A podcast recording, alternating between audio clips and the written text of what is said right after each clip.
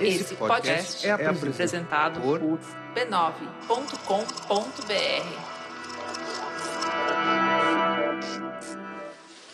Este podcast é uma produção da Rádio Guarda-Chuva. Jornalismo para quem gosta de ouvir. Objetivo do episódio: falar sobre os impactos da pandemia na política no Brasil e no mundo e sobre as possíveis lições a serem aprendidas. O problema? Eu sou favorável à tortura, tu sabe disso. Esse dia do auxílio moradia eu usava para comer gente. Daria golpe no, no, no, mesmo dia. Tá satisfeito agora não? E fazendo um trabalho que o regime militar não fez. Matamos 30 mil. Você tá satisfeito agora? Jair Messias Bolsonaro. Pela memória do coronel Carlos Alberto Brilhante Ustra. Bolsonaro sequestrou a política brasileira e a transformou em outra coisa.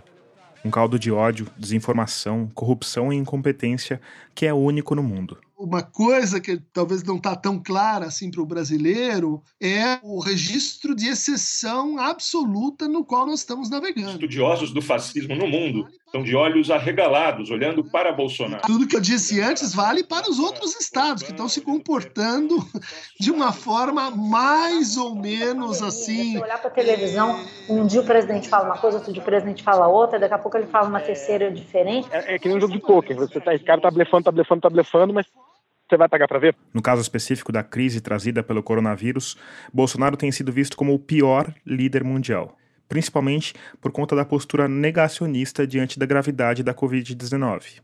Em todo o mundo, existem só outros três países em situação parecida: o Turcomenistão, a Bielorrússia e a Nicarágua. Os três são regimes ditatoriais e juntos somam um pouco mais de 21 milhões de habitantes, o equivalente a 10% da população do Brasil.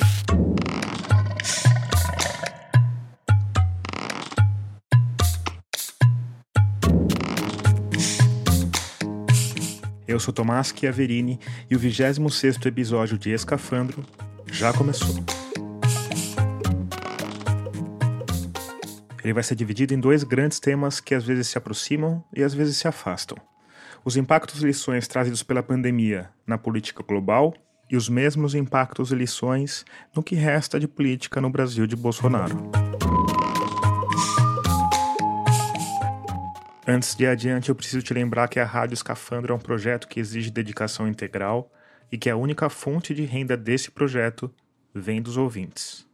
Isso acontece por meio de uma campanha de financiamento coletivo que já está no ar há quase um ano, mas que ainda não é suficiente para tornar o podcast sustentável no médio prazo. Então, se você gosta do projeto, se quer que ele vá adiante, considere fazer parte do grupo de humanos luminosos que apoiam a Rádio Escafandro. Com cinco reais já dá para participar e você tem acesso a entrevistas completas e o seu nome fica gravado na grande galeria de apoiadores que fica no nosso site, radioscafandro.com. Se você já está entre os apoiadores, fica aqui o meu muito obrigado.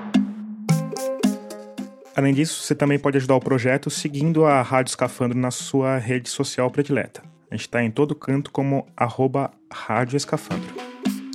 Agora, sem mais delongas, vamos para o desafio da vez, começando pelos impactos da pandemia de coronavírus por aqui, no governo Bolsonaro. Cada crise a gente fala, não, agora os banqueiros, os empresários vão entender que o Bolsonaro não é um líder capaz de levar o Brasil para um governo, seja liberal, que é o que se pretendia lá atrás e tudo, e que na verdade é um líder irresponsável. Se você tem escutado outros podcasts por aí, deve saber que essa voz pertence à jornalista Malu Gaspar. E quando termina um episódio de crise, sempre tem uma tendência de ser, de, de passar pano mesmo, de ser conivente com a atuação do governo. A Malu é repórter da revista Piauí e uma das integrantes do podcast semanal de política Foro de Teresina. Eu fui procurar a Malu porque ela tem muita experiência em cobrir política e economia e está sempre em contato com os poderosos da República.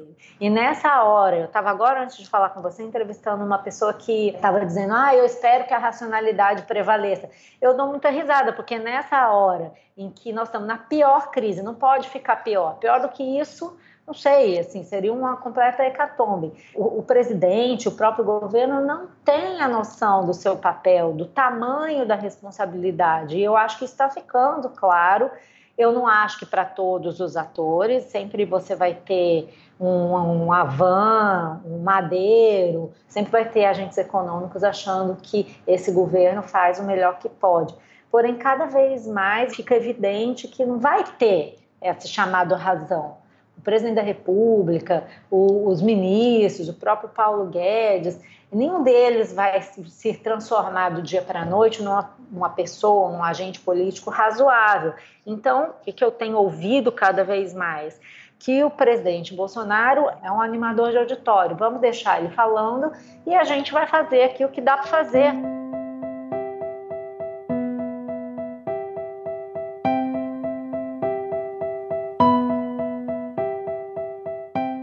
O esforço de comando de um país numa crise como essa é um esforço gigantesco que pode fazer diferença entre um, um, presidente popular que vai passar para um próximo governo e conseguir se beneficiar das medidas de contenção de crise, de reação à crise, ou pode significar desgraça de um governante.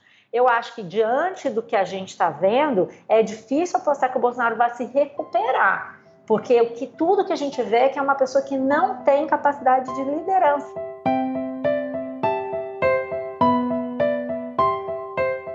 Uma das grandes perguntas que tem tirado o sono dos analistas políticos diz respeito ao método Bolsonaro. Será que existe um método? Será que o Raider e o pão com leite condensado, será que a chuva de estupidez a cada live fazem parte de algo pensado? Ou será que o presidente é só o que parece mesmo? Um idiota que chegou ali por uma incrível sequência de coincidências.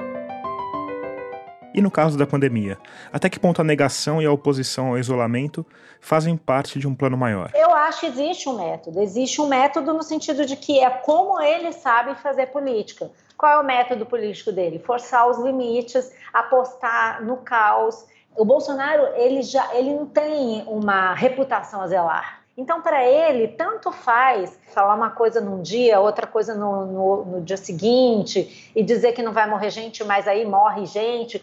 Ele é isso, ele é o caos. Existe sim um manual tático que às vezes o próprio Bolsonaro boicota. Esse é o professor de Direito Constitucional da Faculdade de Direito da USP e colunista da Folha de São Paulo, Conrado Ubner Mendes. E o método Bolsonaro é a de produção de caos, desinformação, polarização, produção de pânico para esconder outros tipos de problema que estão é, atrapalhando ou afetando o governo naquele momento. E às vezes a gente vê o Bolsonaro irracionalmente atrapalhando esse próprio método. Mas o fato do Bolsonaro às vezes jogar mal não significa que ele não tem pessoas muito profissionais por trás, não tem um manual muito poderoso por trás. Então não dá para subestimar isso. Bolsonaro pode às vezes jogar mal no seu próprio método, mas há método sim se ele respeitasse o método, talvez ele conseguisse ser ainda mais efetivo. Mas tem sido muito efetivo. O método de jogar no caos e de apostar que no meio dessa confusão você consegue sustentar um discurso que te ajuda a atravessar um governo inteiro. Se existe um método, eu acho que é esse que é o método. É o método de operar nessa lógica maluca de redes sociais, trabalhando com um nicho muito forte mobilizado. Na Piauí desse mês tem uma, um artigo muito interessante do Miguel Lago que está chamando isso de hiperhistória. Alô? Alô, Miguel? O Miguel Lago é cientista político, mas nos últimos tempos ele tem trabalhado bastante com ativismo digital, em especial em projetos para cobrar a realização de políticas públicas. Eu pedi para ele falar um pouquinho dessa tal hiperpolítica que acontece na hiperhistória. Tem a ver com esse, esse espaço novo que se criou que a gente está constantemente online e offline ao mesmo tempo, né? A internet não é mais aquilo que você ia no teu tempo livre, quando terminasse o teu expediente, na tua casa, embaixo da tua escada, num computador, num PC. A internet não é mais um, um dispositivo de entretenimento que você tinha ali à sua disposição. É uma coisa que está totalmente conectada com o, o, o, teu dia a dia e com as suas interações sociais e, e com o teu trabalho, etc. Além disso, nesse mundo novo, que goste-se ou não, é o nosso mundo. O real e o virtual estão o tempo todo é, se misturando. Você é você ou você mesmo é o você do Instagram? A notícia real é a notícia do bom e velho jornal de papel?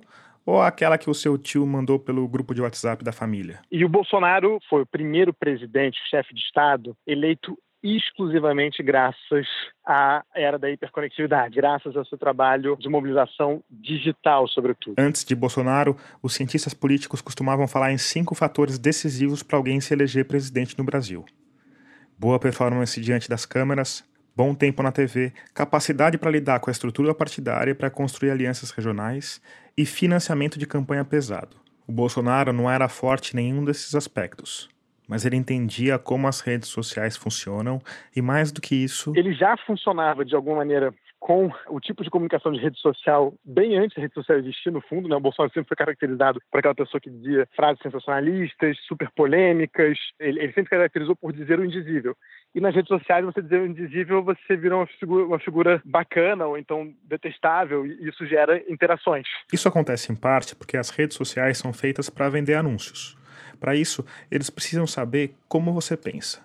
Para saber como você pensa, eles precisam que você tenha reações ao que está sendo postado ali. E declarações polêmicas, agressivas ou radicais são as que mais geram reações e, consequentemente, as preferidas dos algoritmos das redes sociais. A minha impressão é que o Bolsonaro tem como estratégia, de 2014 a 2018, virar um grande influencer da internet.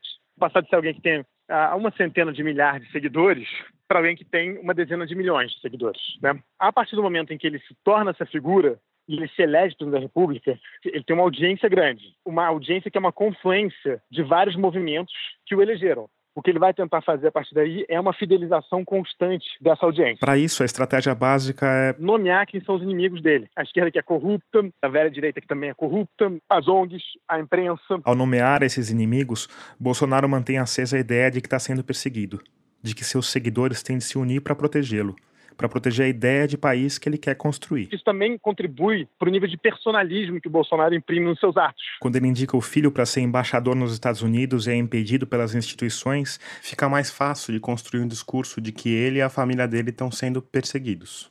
Ao mesmo tempo, quando faz essas barbaridades, ele obriga as instituições a responderem. É tão nepotista e é uma posição tão estratégica que eu vou obrigar, na verdade, as instituições a impedirem de nomear meu filho. Elas não vão poder deixar passar, elas vão ter que reagir. E a imprensa vai ter que reagir, e todo mundo vai ter que reagir, e todo mundo vai falar mal de mim. E na verdade estão falando mal de mim e do meu filho. Estão perseguindo meu filho, por que estão falando mal do meu filho, um bom menino? É, então, assim, tudo está pensado em como ele vai empacotar a narrativa para o público dele. E retirando a credibilidade, a legitimidade de instituições, imprensa e ONGs, é quase como se ele estivesse realmente criando um Brasil paralelo.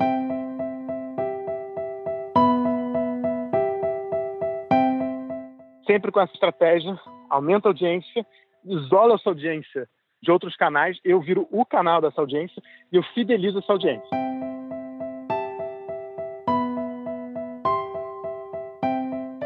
Ele agride verbalmente as instituições democráticas de direito, já fez assim é semanal as agressões que ele faz. Então, assim, durante a campanha, antes da campanha, agora, como presidente, enfim. Isso dito, a, as instituições têm respondido, às vezes, com uma resposta um pouco mais severa e dura, e outras vezes deixou totalmente passar. A estratégia de deixar passar faz todo sentido no, na medida em que você está entendendo que o Bolsonaro está falando para o público dele e que se você, de alguma maneira, reagir ao Bolsonaro, você vai estar, na verdade, fortalecendo o vínculo dele com a audiência dele. Então, assim, Bolsonaro fica com esse discurso de vítima. Que também ajuda a justificar a incompetência generalizada de um bando de gente que não tem a mais remota ideia do que é governar.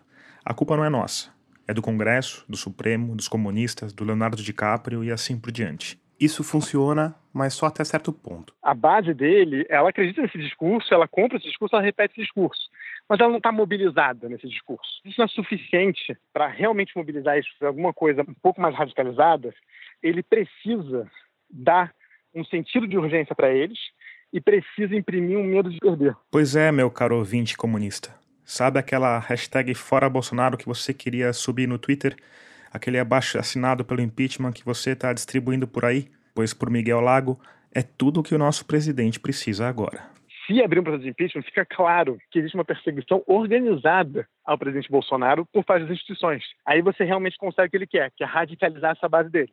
Lembrando que nessa base tem muitos policiais, soldados rasos do exército, gente que adora o Bolsonaro e que é gente que tem mais poder do que os outros porque eles têm posse de arma. Então é esse o discurso que ele precisa ter. Ele não está conseguindo. e ele está fazendo todos os esforços possíveis. Não suficiente ter virado uma ameaça à democracia, uma ameaça. Ele também se tornou uma ameaça sanitária. E ainda assim, ninguém está colocando impeachment dele. É, é, uma situação muito difícil. É, é que nem um jogo de pôquer. Você tá, esse cara tá blefando, tá blefando, tá blefando, mas você vai pagar para ver? Porque ao não dar uma resposta, as instituições também se enfraquecem, né? Ah, elas se enfraquecem, certamente, mas eu acho que em algumas circunstâncias é mais estratégico elas se enfraquecerem e que o ódio contra elas na base bolsonarista não aumente, mas é uma situação muito difícil, como te disse, Tomás. É, é, é geralmente, o que a minha leitura é? As instituições têm bloqueado o Bolsonaro em todas as ações antidemocráticas dele institucionalizadas. Tudo que pôde bloquear se bloqueou em termos de ação. Em termos de opinião, do que ele diz, foi muito pouco coibido. Ele pôde dizer as coisas livremente, ele pôde manter os ministros todos dele, é impressionante, né? A gente teve toda a crise da Amazônia ano passado, o ministro dele saiu ileso. E o Enem, né? Sem falar do Enem, eu tinha esquecido do Enem. É tanta, é tanta coisa. é tanta coisa que a gente nem... O Enem parece que foi 10 anos atrás, né? e, Miguel, eu tenho um pouco de dificuldade de, de visualizar que mudanças seriam essas, que mundo que é esse que o Bolsonaro quer instituir, sabe?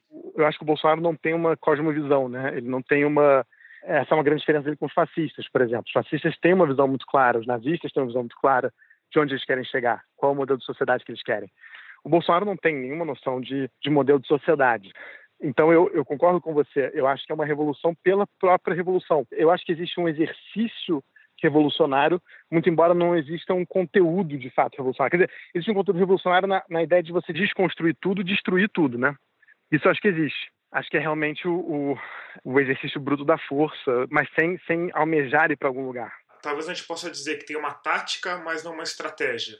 Isso. Ele sabe muito bem reagir a, a coisas pontuais, mas ele não consegue ver o todo. Por isso que ele parece essa galinha decepada, né? não é? Corre para um lado, corre para o outro. Não parece mesmo. Aí, enquanto todo mundo só pensava em como ou quando a gente vai sair dessa pandemia, na sexta-feira, 24 de abril. Ah, eu vou começar a empacotar minhas coisas e vou providenciar aqui o meu encaminhamento da minha carta de demissão. Né? Eu, infelizmente, não tenho como persistir. O ministro da Justiça, Sérgio Moro, resolveu pedir demissão depois de Bolsonaro arrancar fora o diretor-geral da Polícia Federal. Com o compromisso que assumi, é, sem que eu tenha condições de trabalho, sem que eu tenha condições de preservar a autonomia da Polícia Federal Moro caiu atirando. Disse, entre outras coisas, que o presidente queria controlar a PF e tinha pedido acesso a informações confidenciais. No fim da tarde de sexta, abatido e acompanhado de quase todos os ministros, Bolsonaro foi à TV fazer um discurso no melhor estilo galinha decepada. Eu já estava dando os retoques finais na edição do episódio, mas pedi para o Miguel Lago me dizer o que tinha achado daquilo tudo. Pois é, Tomás, que loucura, hein? Nossa, o que, que foi esse discurso?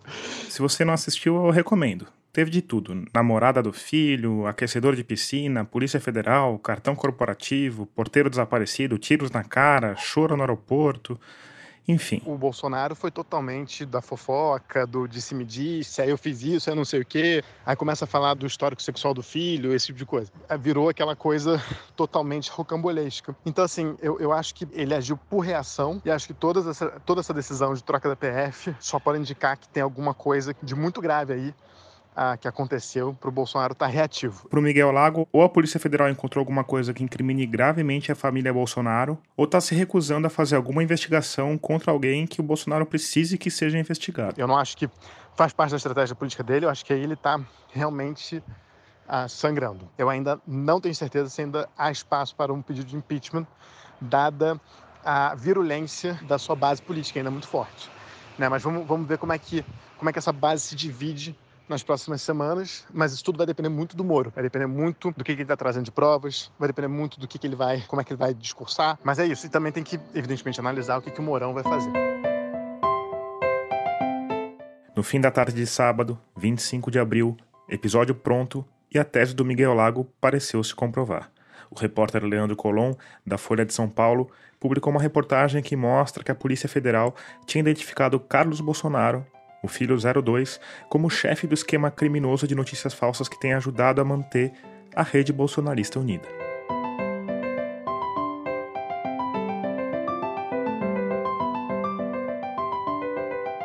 Se você quiser conferir o texto em que o Miguel Lago aprofunda as ideias das quais a gente falou aqui, ele está na Piauí desse mês, mas eu também coloquei o link na descrição desse episódio que está nos tocadores ou no nosso site. Política é sempre um retrato do momento, mas o que, que eu vejo hoje, o que, que eu estou achando que está acontecendo? Num momento de extrema necessidade como agora, não dá. É essa lógica ela tem limites. O que você ouve em Brasília é que ele não tem liderança, ele não tem noção do papel dele e ele está se abstendo de exercer esse papel. Isso é muito complicado para o Brasil. Isso vai ter consequência, porque é impossível uma máquina do tamanho do Brasil operar sem um presidente da República ou uma liderança, uma cabeça. Então, a minha aposta é que é, a situação política dele vai ficar cada vez mais inviável. Para Malu Gaspar, a ideia de negação à política, que veio se intensificando nos últimos anos e que chegou ao auge no Brasil, perdeu o sentido diante da pandemia. O que, que você quer no momento de crise? Alguém que pega na sua mão e te ajuda a atravessar o deserto. Ele não é essa pessoa. E ele também é o seguinte: se ele queria, se ele quer levar a gente para uma política de contaminação máxima, ele tem que levar. Ele tem que assumir a responsabilidade por isso e acabar com o custo das mortes. Ele não faz nem isso, nem outra coisa. E é a velha, a velha máxima de não há vaca em política. Está todo mundo vendo que o presidente é um pusilânime. Ele não consegue fazer nada no Congresso Nacional. O Supremo Tribunal Federal deu para os governadores o poder de decidir se tem quarentena, não tem quarentena também, então ele não tem o Supremo Tribunal Federal. Ele acabou de brigar com 25 governadores. Não há Twitter que resolva esse problema. E diante dessa nova realidade, quais são as saídas aventadas nos bastidores de Brasília? O impeachment, por exemplo, está na boca do povo. Mas entre atores econômicos e políticos é tipo assim, aquela palavra que não deve ser nomeada, não deve ser dita porque o que isso representa em termos de perda, de desgaste político, de desgaste econômico e tal, é gigantesco. Por outro lado, passar mais dois anos e meio nesse caos talvez leve a gente a. Uma exaustão política, né? uma exaustão social. Isso também tem um custo. Então, eu não vejo saída fácil. Não acho que o cenário é animador. As pessoas falam, ah, ai, que bom, o Bolsonaro, depois que acabar a crise do coronavírus, vão dar um jeito de tirá-lo do governo. Difícil saber. Essa é a vontade hoje.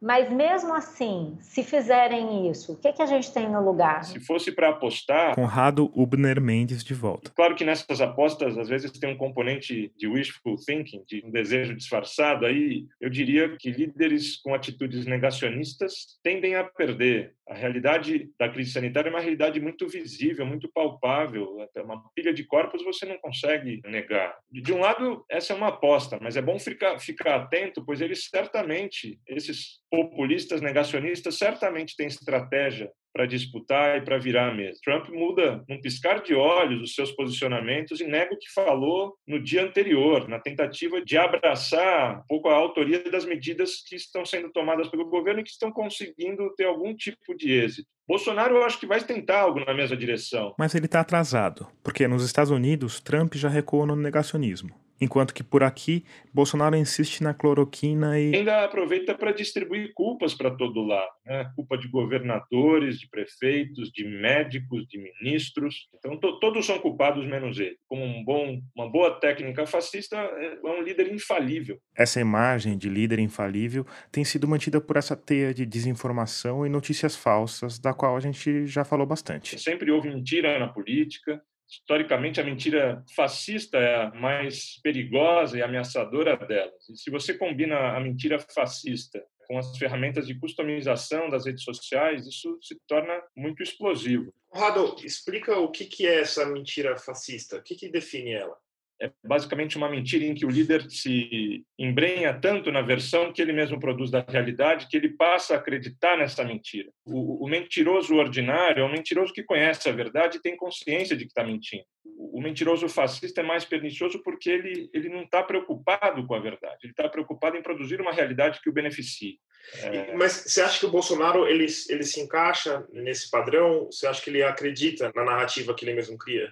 Estudiosos do fascismo no mundo estão de olhos arregalados, olhando para Bolsonaro, olhando para Trump, olhando para Orbán, olhando para Erdogan, mas eles estão assustados com Bolsonaro. E está surgindo um certo consenso de que Bolsonaro é a maior representação que eles alguns chamam de fascismo contemporâneo do pós-fascismo ou populismo pós-fascista, tem várias expressões. O fato é, Bolsonaro está na ordem do dia dos estudiosos do fascismo. As mentiras bolsonaristas, obviamente, continuam em tempos de pandemia. Ele está fazendo um esforço já, e a sua militância digital, muito poderosa ainda, está fazendo um esforço para assumir a autoria, por exemplo, da ajuda financeira, a renda básica emergencial. Esse apelo para o bolso dos cidadãos, que passa pela defesa do fim do isolamento, parece ser o coração do plano bolsonarista. Primeiro, porque ele atende aos desejos da maior parte da população. As pessoas querem trabalhar, elas não querem ficar em casa, elas estão perdendo dinheiro, elas estão perdendo negócios. É super legítimo que elas queiram trabalhar. É, agora você pensa bem, ele fala isso, mas ele não oferece uma saída. Você conhece a estratégia do Bolsonaro para sair do isolamento? Eu não conheço. Ele não apresentou nenhuma. Essa é a parte mais maquiavélica desse suposto plano. Porque Bolsonaro, apesar de se colocar contra o isolamento, precisa muito desse isolamento.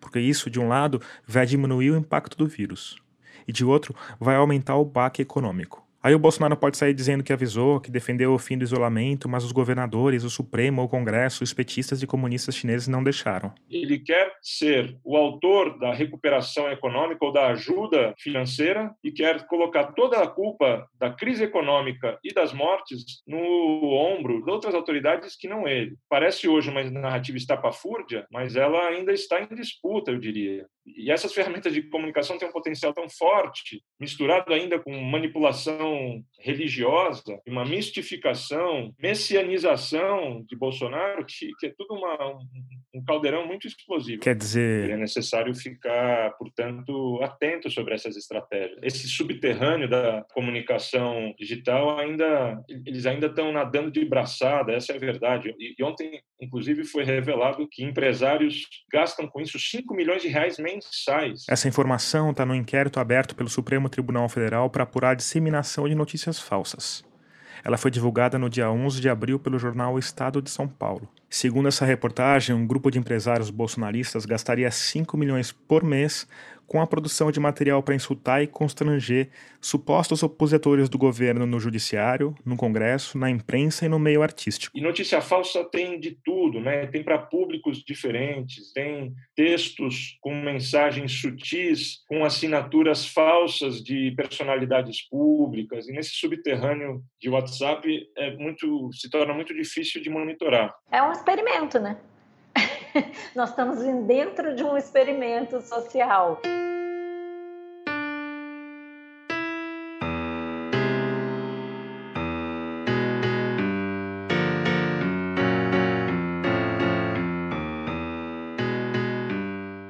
Outros líderes ao redor do planeta têm flertado com a ideia de usar a população como cobaia.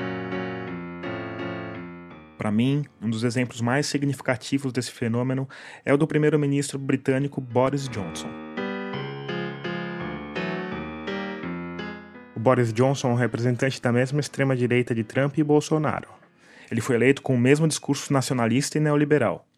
Quando países vizinhos começaram a adotar políticas de isolamento, ele relutou e saiu com a ideia de um experimento: deixar que os ingleses simplesmente se infectassem com o coronavírus. Uma parte morreria, mas depois de algum tempo a imunidade da população chegaria a um ponto em que o vírus não conseguiria mais se propagar. É o que os epidemiologistas chamam de imunidade de rebanho. O Boris Johnson só mudou de ideia quando um estudo do Imperial College mostrou que, se aquela experiência fosse adiante, 250 mil pessoas morreriam no Reino Unido. Só que, ironicamente, algumas semanas depois, no começo de abril, o próprio Boris Johnson foi internado com Covid-19. O caso evoluiu mal e ele teve de ser transferido para uma unidade de terapia intensiva, onde passou três dias entre a vida e a morte. No dia 12 de abril, horas depois de receber alta, Boris Johnson fez um discurso que, para mim, foi um dos momentos mais emblemáticos e emocionantes da nossa história recente. O primeiro-ministro nacionalista de extrema-direita disse que teve a vida salva pelo sistema público de saúde, o NHS, que é o equivalente ao SUS deles. O nosso NHS, ele disse, Our NHS é o coração pulsante desse país. Is the beating heart of this country. É o melhor desse país. It is the best of this country. É inquebrável. It is unconquerable. E é alimentado por amor. It is powered by love. Boris Johnson, como era de se esperar, agradeceu à equipe que tratou dele. Mas de forma um tanto inesperada deu destaque a dois enfermeiros. Jenny from New Zealand. Os dois imigrantes. And Luis from Portugal near Porto. Quer dizer, Boris Johnson parece ter recuado não só na questão do isolamento, quanto em boa parte das certezas políticas que tinham conduzido ele até o cargo. Por aqui, Bolsonaro continua com a sua política de galinha decepada. Um dia, por exemplo, ele resolve participar de uma manifestação que pede um novo golpe militar. Nós não queremos negociar nada! Nós queremos é ação pelo Brasil! E no dia seguinte, com a maior cara lavada, diz que não disse o que tinha dito, que é a favor da liberdade, da democracia, mas também que Eu sou realmente a Constituição. Isso. Isso aí, presidente. Sou estadista. Apesar disso, pesquisas mostram que o apoio do presidente entre a população continua relativamente alto. Segundo a última pesquisa da Datafolha divulgada em meados de abril, 36% dos brasileiros apoiavam a conduta do presidente diante da crise do coronavírus. Uma conduta que, não custa lembrar, é considerada a pior do planeta por quem entende do assunto. E como isso acontece? Por que isso acontece? Malu Gaspar, uma ajuda, por favor? Existe uma espécie de loucura coletiva, né? As pessoas se julgam muito poderosas porque elas receberam uma mensagem no zap que falou de um cientista que encontrou a cura do coronavírus. E o que você faz quando existe uma tendência à loucura coletiva? Chama um psicólogo. Eu, claro, não escolhi qualquer psicólogo, mas um que tem uma visão sempre muito afiada e multidisciplinar da nossa sociedade. O psicanalista e professor do Departamento de Psicologia da USP, Christian Dunker. Bom, vamos, vamos voltar então um pouco ao Freud, né? um texto clássico chamado A Negação, onde ele observou um fenômeno clínico muito interessante, né? que é a maneira como algumas pessoas admitem algo, acrescentando a esse algo um sinal negativo. Por exemplo? E eu sonhei com uma mulher ontem, mas não vá você pensar que é minha mãe. Não é minha mãe. O Freud observou uma série de características nesse processo que ficou conhecido como denegação. Primeira, que não tinha ninguém dizendo é a sua mãe. Ele espontaneamente assim sai numa atitude de negação. Que costuma ser meio exagerada. É meio pirotécnica, ela ela sobe uma oitava no tom. Para o Freud, isso significava assim uma espécie de admissão relativa uma admissão no pré-consciente. Então, como se a coisa, em vez de ficar no inconsciente, ela, e, em vez de chegar à consciência, ela fica no meio do caminho. Então, eu ponho a ideia no meio do caminho e acrescento a ela um radical de negação. Né? Bom, a denegação ela é uma estratégia que, no fundo, fala da, sim, a verdade está emergindo a verdade está chegando. E agora, como a gente faz para se livrar dela? E como isso se aplica aos nossos conterrâneos bolsonaristas? Vamos pensar que Bolsonaro foi eleito e, para surpresa geral, começou a governar segundo um método de produção de inimigos. Os inimigos eh, imaginários, simbólicos, reais, se você quiser, eles são a parte mais crucial do método de governo. Então, é o antipetismo, é a anti-universidade, é a anti-ciência, é, é uma política do, do, do não. Mas, segundo o Christian Dunker, para que essa política funcione é preciso haver dois lados apenas: o meu lado e o lado do outro. E eu estou negando qualquer grau de veracidade para o outro. Né?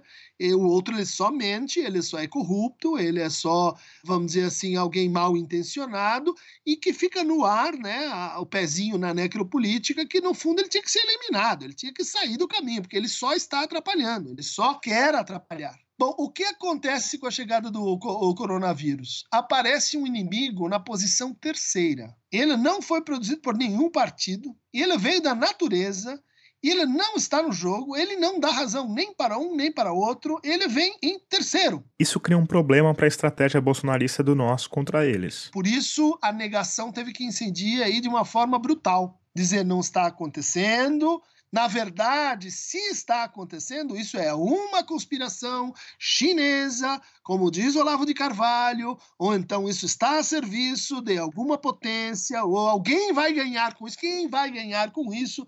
Isso, na verdade, é para criar um caos econômico, ou seja, teorias conspiratórias, elas nascem a partir desse processo de negação. Só que o que acontece no segundo tempo? Quando, assim, já que você está lutando contra um inimigo que, que não responde, ou ele responde na real, né? é o número de mortes, é, é os outros países se ocupando disso, é, aí você precisa compensar a dúvida que vai te atacando por dentro. A dúvida que é uma função aí da angústia. Como é que a gente faz isso? Agregando pessoas como se com mais pessoas, com uma identificação de grupo, a gente conseguisse se certificar mais e mais de que isso não está acontecendo. A sensação de que somos uma massa leva à sensação de que não podemos estar equivocados, não podemos estar errados. Tanta gente junta não pode estar cometendo um erro. Tem que ter alguma verdade no simples fato da gente estar junto. Né? O que é completamente assim, delirante. Todas as pessoas do mundo podem estar de acordo com um ponto e ele ser mesmo assim um ponto errado. Basta olhar para a história, basta olhar para a ideologia, basta olhar para as nossas crenças.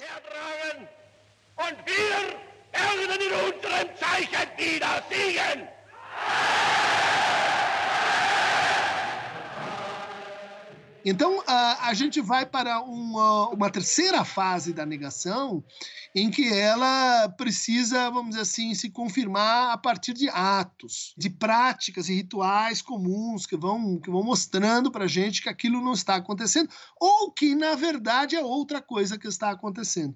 E isso vem eh, na equação obscena que foi montada, que, na verdade, revela uma verdade de um momento anterior entre a vida ou a economia. Essa dicotomia entre vida e economia é a, o estágio final desse processo de negação do governo. É. Do governo e das pessoas que, que suportam ele, né? Sim, sim. Porque como se fosse o momento em que você vai. Lembra da ideia do Freud, né? Você vai admitir uma verdade que é o quê? O que você pensa. Né? E o que, que é que você pensa, no final das contas, né? E que se explicita. Vamos deixar morrer algumas pessoas, que as outras que ficam elas ficam num mundo assim melhor, né? Elas ficam num mundo com mais recursos, elas ficam num mundo que é para os fortes, para os sobreviventes. Quando a gente conversou da última vez. Eu entrevistei o Christian pela primeira vez em setembro do ano passado. A gente falou principalmente sobre o impacto das redes sociais na nossa sociedade. Isso está no episódio 14, Seu Cérebro no Insta. Na época ele me falou que o núcleo duro do bolsonarismo não deveria compor mais do que 25% da população que esses dificilmente mudariam de ideia, mas que o restante aos poucos seria convencido por meio do convívio social com pessoas, vamos dizer, mais sensatas. Aí a questão é: em tempos de isolamento social, em que as pessoas se encontram menos e vivem ainda mais nas bolhas sociais. Essas pessoas tendem a ficar mais tempo nessa negação? Olha, aqui a gente tem duas, dois problemas, né? Um é assim entender a lógica da decadência gradual do bolsonarismo. A outra é entender a realidade das pessoas e seus sofrimentos que levaram ao bolsonarismo. São dois processos um pouco diferentes, né? Por quê? Porque o bolsonarismo está sofrendo uma série de desembarques. Né? Desde Joyce Hasselman, Frota, uh, Miguel Reale, que pediu a, a, o impeachment de Dilma, agora quer ah, fazer a inimputabilidade da sanidade mental do presidente. Né? É um processo de perda de, desses 25% intermediários e, mais decisivamente, dos 10% que fizeram a diferença na eleição, inclusive. Né? O bolsonarismo de raiz, como fala Esther Solano, ela está gritando mais alto.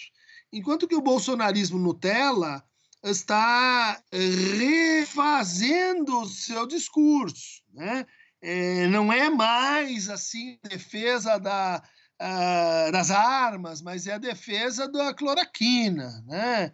É uma mudança de patamar, eu acho que importante pessoas não desembarcam de uma vez, elas não dizem errei, ah, estou totalmente equivocado. Elas, elas vão esquecendo que elas votaram nessa pessoa, elas vão esquecendo das uh, agressões que fizeram públicas, elas vão, elas vão assim, mais ou menos recalcando. Né? aquilo que é um desejo que tinha saído debaixo do tapete. Né? E é um momento muito perigoso. Eu diria assim que é uma função social dos podcasts, de, de quem se interessa pelo debate público, de avisar que é muito perigoso. Porque o discurso, o discurso de Bolsonaro é um discurso que não admite derrota, não admite retrocesso, não admite falha, não admite debate. Né? Ele não tem, olha só, pensava de um jeito, agora eu penso de outro. Eu sempre pensei assim. E quando uh, isso é confrontado, quando isso é enfraquecido, é possível que atos dramáticos, intempestivos aconteçam. Quer dizer, a reatividade de alguém como uh, um presidente nesse estado de coisas e demitir o seu ministro da Saúde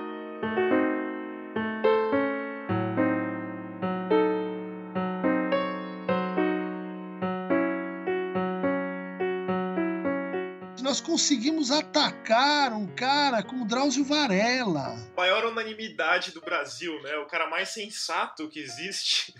Pois é, quer dizer.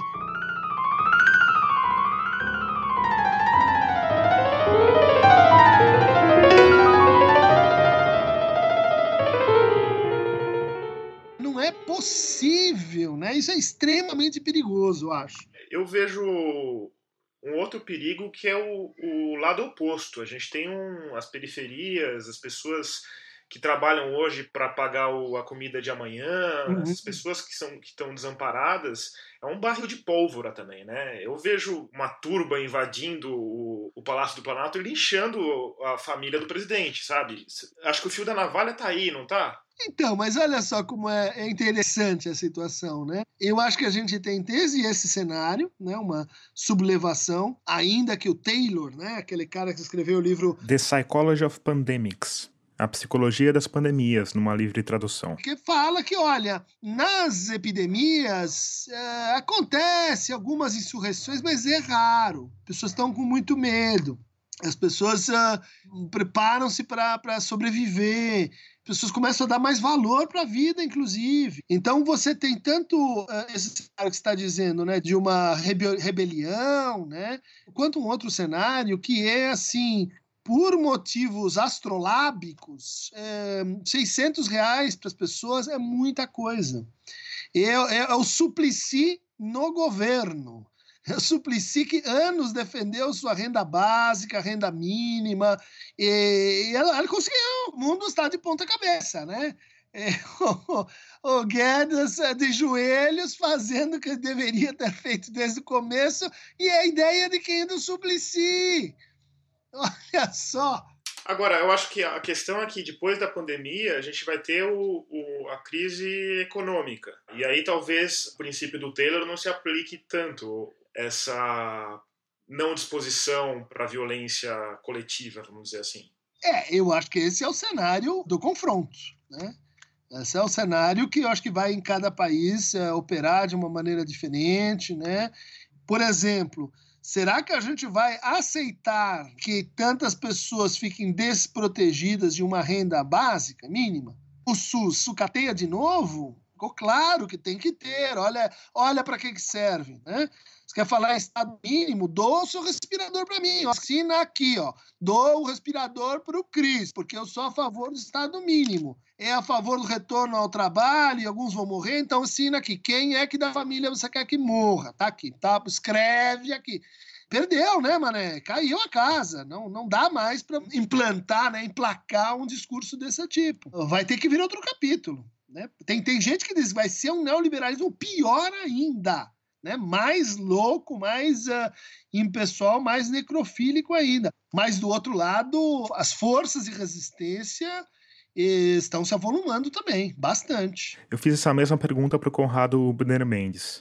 Porque a gente tem essa ideia de que o brasileiro é um povo cordial, mas a verdade é que a nossa história começou com um genocídio indígena que talvez tenha sido o maior da história humana e continuou com uma sequência desagradável de golpes, autogolpes, revoltas e revoluções. Três dias de uma comunidade muito pobre sem, sem, sem poder trabalhar, é, é, a fome já chega, né? Então, a possibilidade de convulsão social é uma preocupação pragmática, não é nenhuma preocupação moral que a gente precisa ter. E se isso acontecer, é mais provável que a resposta leve a outro cenário assustador. Cenário de consolidação de um projeto autoritário.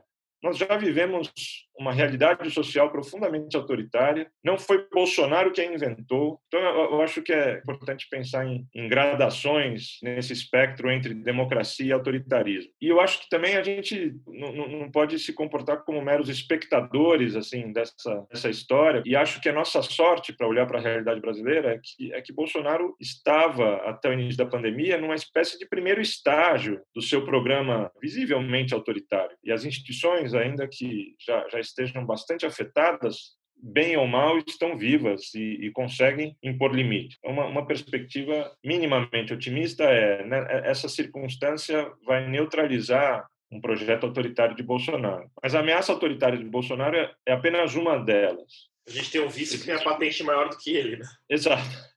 Então, ele, ele, eu, eu, diria que existe uma, uma, uma ameaça do bolsonarismo. Esse risco é muito maior do que o risco com o Bolsonaro talvez seja a expressão mais tosca e violenta disso. E, e, foi a pessoa que o personalizou, mas a coisa é muito maior do que ele. Bolsonaro é uma cara ah, na, na ponta do iceberg. E eu indo assim para uma terceira camada, que as próprias democracias se tornem ou deleguem poderes mais intrusivos ao Poder Executivo, que, se, que recorram a essas ferramentas de, de vigilância, de monitoramento do comportamento individual e que esse estado de emergência que foi decretado agora em muitas democracias não, não, não tenha fim. Essa questão tem sido debatida por analistas políticos do mundo inteiro. Será que a humanidade vai acabar indo para o caminho mais humanista, mais democrático, mais renda universal e SUS? Ou será que a gente vai para outro lado? Estados cada vez mais autoritários e repressivos. Pode ser uma, uma posição um pouco eh, simplificadora, mas eu acho que a gente vai para os dois lados. Essas duas tendências que você descreveu, elas devem acontecer em copresença. E o problema é que, eventualmente, elas não vão acontecer de forma muito articulada. Isso será uma grande, uma grande dificuldade, um grande desafio. Né? Porque, de certa forma, nós voltamos a um antigo tema da filosofia política, que são as situações em que a gente admite a tirania. Tirania pode ser um regime razoável se a gente está A. em guerra, B. em epidemia. Isso pode inspirar, sim, né, estados que vão se comportar de forma permanente como se estivessem entre a guerra e a epidemia. Para quê? Para manter e justificar a exigência do tirano. Por outro lado, é um tirano, diziam os antigos, é um tirano muito específico. Né? No caso da guerra, tem que ser um general, alguém que entenda né, da bélica, da, da, dos exércitos, aquele que exerça é, autoridade sobre os soldados. E no caso da epidemia, deve ser alguém que entende da sociedade, entende da cura, entende da vida das pessoas. Portanto, a gente vai ter aí uma encrenca que é o caso Orban na Hungria, né? Quero mais poderes para poder cuidar mais das pessoas. O que o senhor entende de cuidar de pessoas? Nada. Não tem a menor ideia do que está fazendo. Não é este tirano que nós queremos ou que podemos admitir, né? Ou seja, no fundo vai ter um, acho, um reaquecimento do debate sobre a função da ciência na política, né? a função da, da, do esclarecimento na ocupação e uso do espaço público. Os tiranos verdadeiros deveriam ser, como a gente está mais ou menos acompanhando nas boas experiências, a medicina, as universidades, o SUS, as pessoas que cuidam de outras pessoas, né? as autoridades que espontaneamente se, se construíram aí. Quer dizer, a gente abre mão das nossas liberdades individuais em nome de uma liberdade comum que é imposta com mão de ferro, é isso. Um bom exemplo disso é a China. Por lá, os cidadãos têm sido monitorados por celular. O governo sabe onde todo mundo está, sabe quem está doente e quem teve contato com gente doente. Ou seja, a liberdade de cada um andar pela rua anonimamente acabou. Por outro lado, por causa disso, eles estão sendo capazes de relaxar o isolamento. Ou seja, a liberdade coletiva ficou relativamente maior. Essa que vai ser a discussão, né? Quer dizer, óbvio que os tiranos meramente políticos vão querer usar isso para montar em estados, né, adquirir poderes excepcionais e oprimir todo mundo. Aliás, é o que costuma acontecer em situações de guerra e de epidemia.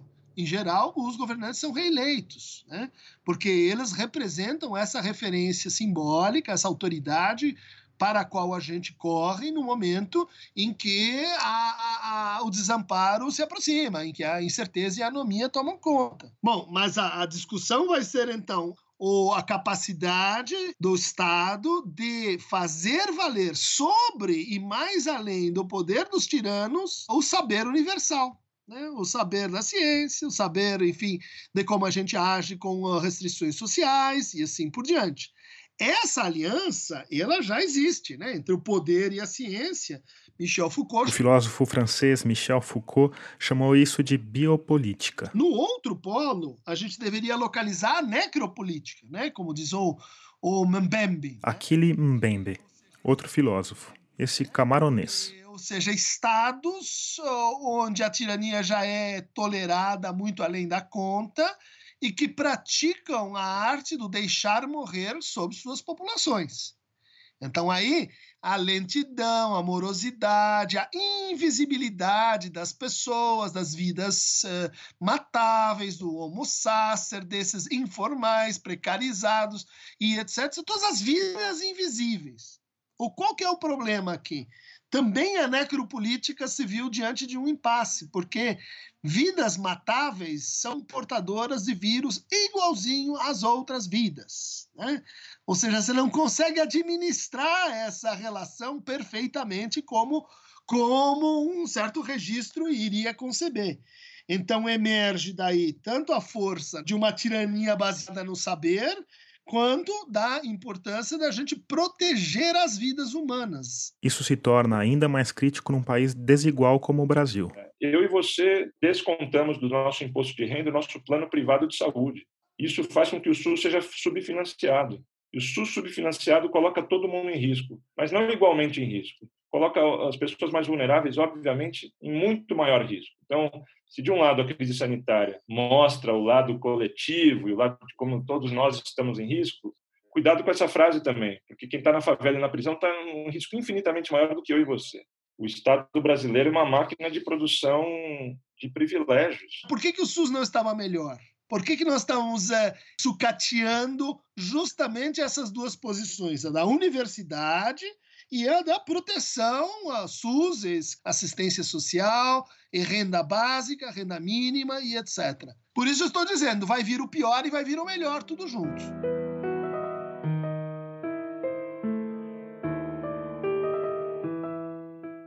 Certo. E diante de tudo isso, o que a gente pode de fato aprender com essa crise? Que problemas se tornaram mais evidentes, talvez, quem sabe, colocando a gente mais perto de uma solução? O Conrado Ubner Mendes me falou de três aspectos.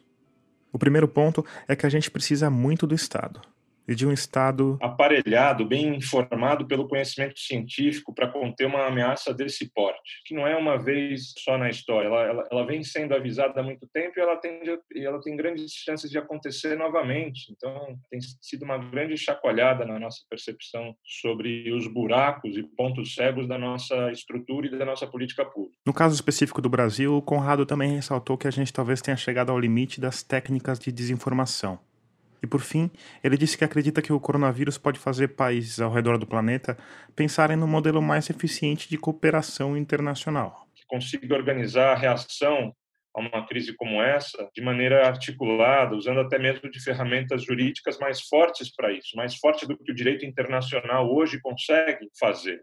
Então, a percepção sobre isso se torna mais forte. Não significa que seja esse o movimento imediato durante a pandemia ou no pós-pandemia. Talvez a tendência seja justamente a contrária, né? Países fechando-se mais em si mesmos, impondo maiores restrições à circulação de pessoas e de produtos, a gente Mas... viu agora o, o, o, Trump falando que vai interromper os repasses para a OMS, por exemplo. Né? Que Exatamente. A OMS é o que nós temos de mais avançado em termos de reação a crises sanitárias, mas é uma, é uma agência com uma autoridade muito frágil, tanto que os Estados Unidos consegue cancelar arbitrariamente os recursos que dá para essa agência.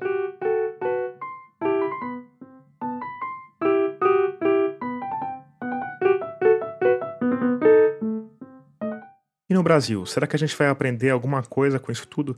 Será que ter o pior líder do mundo no momento que a gente mais precisa de um bom líder vai fazer a gente mudar o nosso jeito de encarar a política?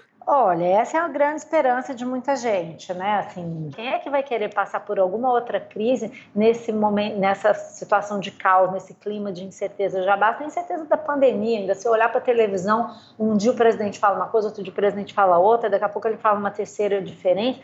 Isso é muito cansativo. Se não há clima e ninguém vai se é, esforçar para derrubar um presidente, então pelo menos a sociedade brasileira vai conhecer o custo e a dor de passar dois anos e meio sob esse tipo de liderança quem sabe, lá na frente, escolher melhor um presidente.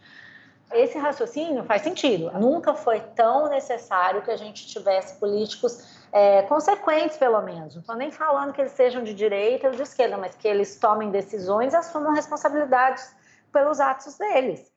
Não, inclusive essa discussão de esquerda e direita ficou, ficou obsoleta de repente, né? Hoje ser de esquerda é ser contra a cloroquina e ser de direita é ser a favor da cloroquina, uma coisa completamente absurda. Que loucura. Não né? tem, não há nada razoável, né? Você vê uma, uma saída autoritária? Acho que tem um risco, né? Tem um risco. Se virar um, uma, um pandemônio completo e os militares resolverem assumir, existe um risco. Agora, eles não têm essa vontade, né?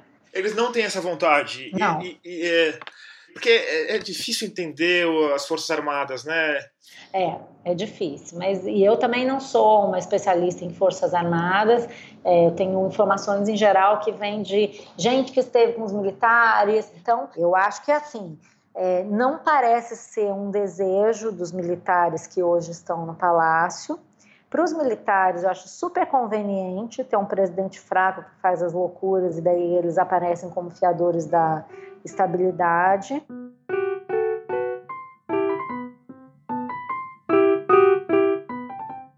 Agora, aquela coisa, né, Tomás? É preciso que surjam lideranças consequentes que, de fato, tenham um plano em que as pessoas possam confiar e que depois elas possam cobrar. O que você cobraria do Bolsonaro hoje? Não tem nem por onde começar. O que, que você cobra dele? Qual é o plano do Bolsonaro para isolamento social, para acabar com o isolamento social? Ele não diz. Ele não quer governar.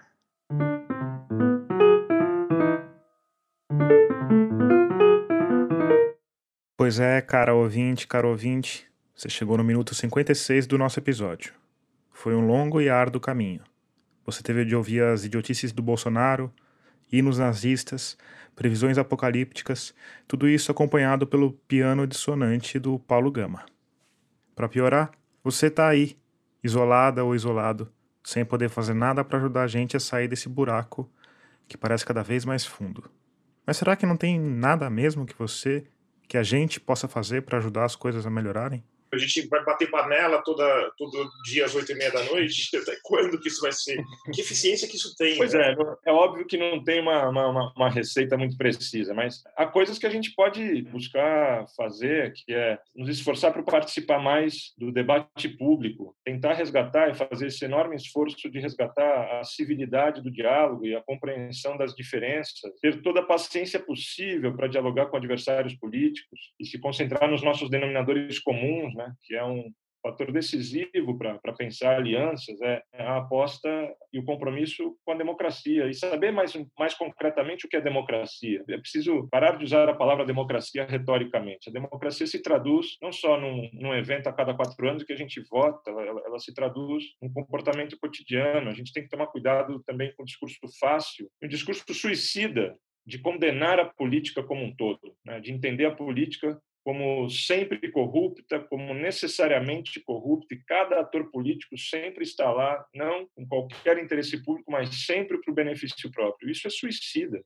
Em última análise, é a política que nos mantém vivos, conseguindo, bem ou mal, conviver em sociedade com algum padrão e com a existência de algum tipo de, de regra. Né? É, nos permite sair às ruas, nos organizar, permite que exista um SUS. Todas as falhas que existem, é, a saída não está fora da política muito menos num Messias, numa, bala de prata. Os problemas são complexos, a gente tem que respeitar os especialistas, que não são infalíveis, mas, mas sabem muito mais que o grupo de WhatsApp da família, respeitar a imprensa, é, é, se esforçar nessa direção, nas nossas relações, e tentar se envolver em projetos associativos, né, comunitários, etc. A gente precisa adensar a qualidade da nossa sociedade civil. Quem vem querer capturar a política de maneira repressora e de maneira autoritária é o adversário que a gente precisa neutralizar. E, e precisamos dar as boas-vindas quem quiser sair desse lado.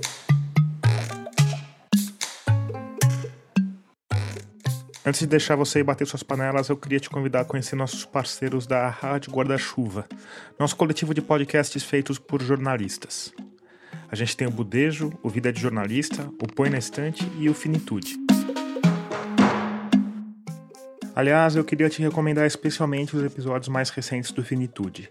Como você deve saber, o Finitude, que é conduzido pela Juliana Dantas, é focado em temas ligados à morte, ao luto e aos cuidados paliativos.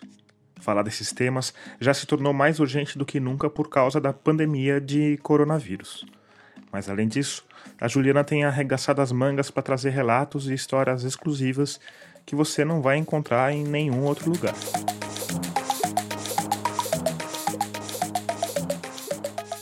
Termina aqui o 26 episódio de Escafandro.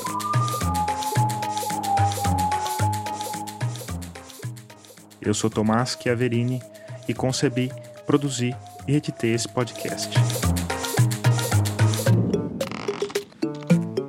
A trilha sonora desse episódio é do Paulo Gama. A mixagem de som do Vitor Coroa.